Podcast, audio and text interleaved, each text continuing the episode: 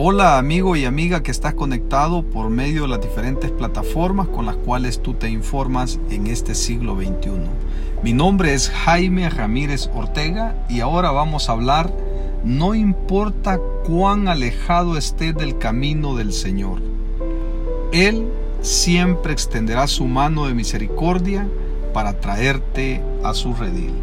Para ello quiero compartir contigo una de las historias más maravillosas que han impactado la humanidad y que continúan impactándola a través de los siglos y a través de los años. Creo que tú has tenido la oportunidad de escuchar la historia en varias ocasiones con respecto al rey David. Este hombre eh, Dios lo eligió de en medio del redil del pueblo de Israel lo tomó siendo un eh, pastorcito de ovejas, era digamos uno de los hijos de Isaí que tenía una de las labores eh, menos dignas hasta cierto punto en ese contexto, ya que las más dignas era pertenecer a la clase productiva de Israel, como el tema de la herrería, el tema de la producción de granos o, por ejemplo, ser eh, un miembro de la corte del rey Saúl o pertenecer al ejército, que eran una de las eh, funciones más nobles que se ejercían en aquel momento, no tanto el hecho de, ser pastor. Por lo tanto, David estaba allá recluido, eh, cuidando las ovejas de la casa de Isaí. De ahí Dios lo tomó y lo ha hecho príncipe sobre toda la casa de Israel. Pero ya David estando en su apogeo, en lo mejor de, su crecimiento político, eh, de la expansión del territorio, de las conquistas de los pueblos circunvecinos y de la paz que Dios había llevado al pueblo de Israel, a pesar de todo lo que David había vivido, eh, que había sido perseguido por Saúl, luego el conflicto que tuvo dentro del seno de su familia con sus hijos, eh, uno de ellos eh, le violó a una hija, David, que era su, hermanastra. El otro vino y asesinó a su hermano. Y luego, eh, pues vemos que David es perseguido por su propio hijo, Absalón. Luego de este episodio que, de la persecución y la muerte de Absalón, donde David queda muy triste, pues surge otra situación que le traería a, a los postreros días a David otro otro tiempo de tristeza y de soledad. Aunque David era un hombre que era conforme al corazón de Dios, que buscaba hacer la voluntad del Señor, que trataba de caminar con rectitud, como eso es lo que nos demanda el Señor a todos en el siglo XXI, a pesar de todo esto, pues David en una ocasión su corazón se llenó como de orgullo, eh, él quería conocer la cantidad de soldados que tenía a su disposición el pueblo de Israel para irle a hacer frente a todas las batallas, sobre todo con su enemigo más próximo que eran los filisteos, hoy serían los palestinos. Bueno, David necesitaba eh, ver el poderío con, el que él le podía hacer frente a, las, a las guerras que pudieran venir ulteriormente.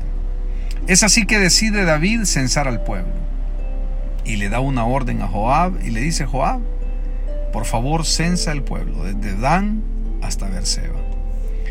Viene Joab y eh, comienza a pensar esa, esa, dura decisión y esa orden que David le había dado. Y, viene él y, trata de hacer ver a David que la decisión que él estaba tomando no era la más correcta.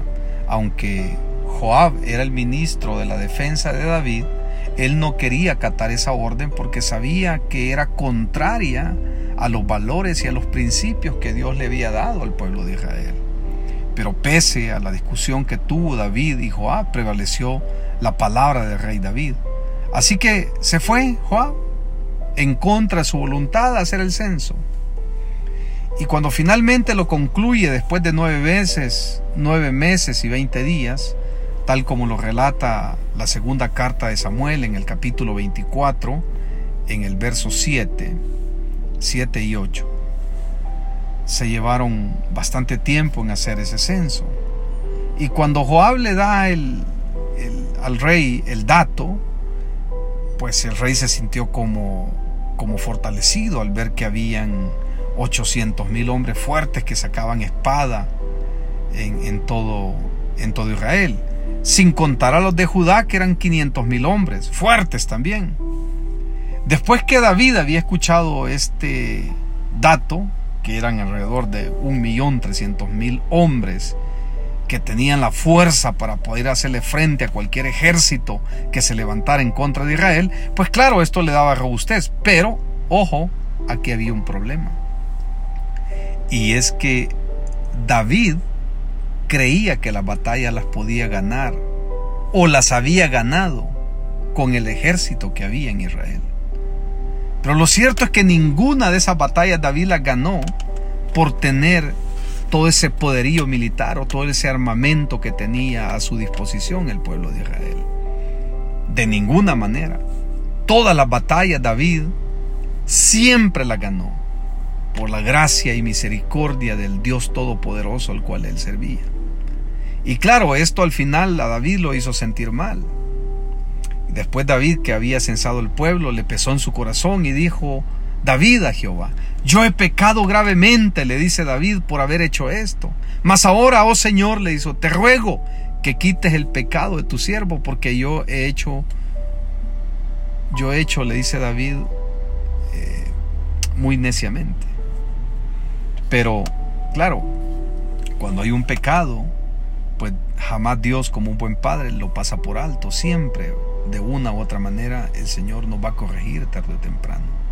Esta historia debería de ayudarnos a entender que como seres humanos en ocasiones nos vamos a alejar del camino de Dios. Nuestro corazón a lo mejor se va a llenar de orgullo y quizás nos va a hacer creer el corazón en algún momento que lo que hoy tenemos es porque nos lo hemos ganado con nuestro talento, con nuestra capacidad. Hay personas que a lo mejor van a estar escuchando este mensaje y van a creer que la casa que tienen, los vehículos, las cuentas bancarias, la gran empresa que hoy han creado, piensan que lo han hecho porque son capaces y tienen grandes habilidades por el resto de la población. Pero lo cierto es que nada de lo que tú has adquirido, amigo y amiga, que escuchas este mensaje, es por tu capacidad, es por tu talento. Nada se alcanza por eso. Tú sabes que la vida es efímera, hoy es, mañana no es. ¿Cuántas personas han dejado de existir en este contexto de la pandemia del COVID-19? Que apenas ayer estuvimos hablando con ellos y quizás hoy nos dieron la noticia que ya partió. No sabemos hacia dónde. No sabemos si hacia el camino de Dios o no sabemos si se fueron al camino del adversario que es Satanás. Por eso es que hoy en vida debemos de buscar al Señor. Hoy en vida debemos de entregarle nuestra vida por completo al Señor y que todas las decisiones que tomemos estén, estén, circunscritas a la voluntad del Señor Jesucristo y no a nuestra voluntad. Cuidado, amigo y amiga que escuchas este mensaje. No pienses que tú has alcanzado todo lo que tienes esos logros académicos, por tus capacidades. No, es porque Dios ha permitido que tú respires día a día. Él ha permitido que tu corazón palpite. El Señor Jesucristo ha permitido que tus órganos funcionen, que tus oídos oigan, que tus ojos vean, que tus piernas se muevan para levantarte día a día. Y si eso no es suficiente para darle gracias a Dios, no sé que lo sea. Cuidado, no te llenes de orgullo. El orgullo solo te debilita, pero la humildad te fortalece. El orgullo te aleja de Dios, la humildad te acerca. El orgullo te catapulta hacia el pensamiento que te va a hacer creer que eres poderoso. Pero la humildad te reduce a lo más mínimo. La humildad te hace una persona diferente. El orgullo, amigo y amiga, te mantiene en la oscuridad. La humildad te lleva hacia la luz que es el Señor Jesucristo. El orgullo, mi amigo y amiga, te hace perder a tus amigos, te hace perder a tu familia, Incluso hay padres que destruyen la relación con sus hijos. Hay padres que humillan y ven mal a sus hijos. Hay esposos que se separan por el orgullo. Pero la humildad te une a tus hijos, crea lazos indisolubles para con ellos, que esos lazos permanecen aún cuando tus hijos alcanzan la edad de adultez, aún desean estar contigo. La humildad hace que se mantenga la unidad familiar, pero el orgullo te separa de tus amigos, de tu esposa y de tus hijos. La humildad construye y edifica lazos de amor fuertes y sostenibles a través del tiempo.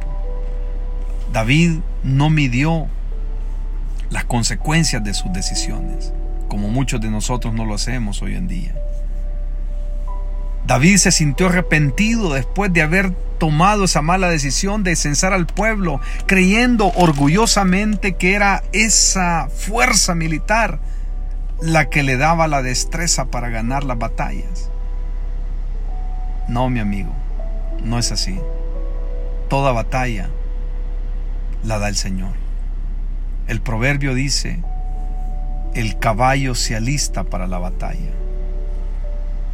Los soldados preparan sus espadas, pero la victoria, esa mi amigo, mi amiga que me oyes, la da el Señor. Y está más que evidente que a través de la historia los hombres han perdido las mejores batallas con los mejores ejércitos, con ejércitos pequeños. Porque no es la grandeza del ejército ni la grandeza de tus talentos que te van a llevar lejos, sino la humildad con la que tú le agradezcas y busques todos los días la gracia y la paz de nuestro glorioso Señor Jesucristo.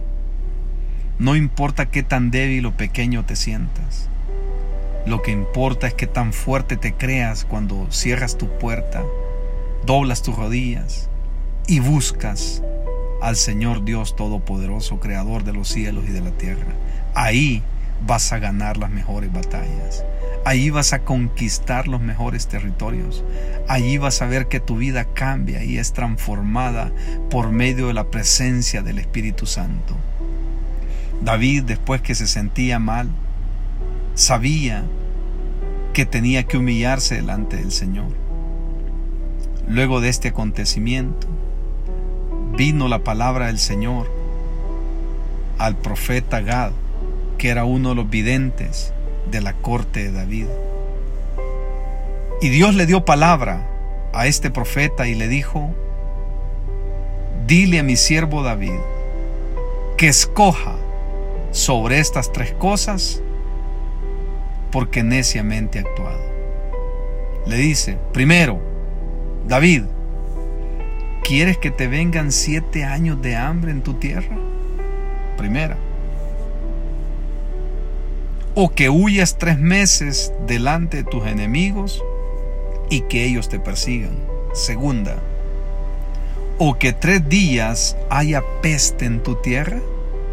Tercera pregunta. Y le dice el profeta, piensa ahora y mira qué responderé al que me ha enviado. Entonces David le dijo al profeta Gad, en grande angustia estoy, le dice. Caigamos ahora, le dice David, en manos de Jehová, porque sus misericordias son muchas mas no caiga yo en manos de hombres. Entonces el Señor, entendiendo lo que David le había pedido, envió la peste sobre el pueblo de Israel desde la mañana hasta el tiempo señalado. Y murieron aquel día del pueblo, desde Dan hasta Berseba, setenta mil hombres. Y cuando el ángel extendió su mano sobre Jerusalén para destruirla, allí el Señor se detuvo y le dijo al ángel, basta, Le dice el Señor, basta. Ahora detén tu mano, le dice el Señor al ángel. Y el ángel de Jehová estaba junto a la era de Araúna, Jebuseo. Y allí David dijo a Jehová,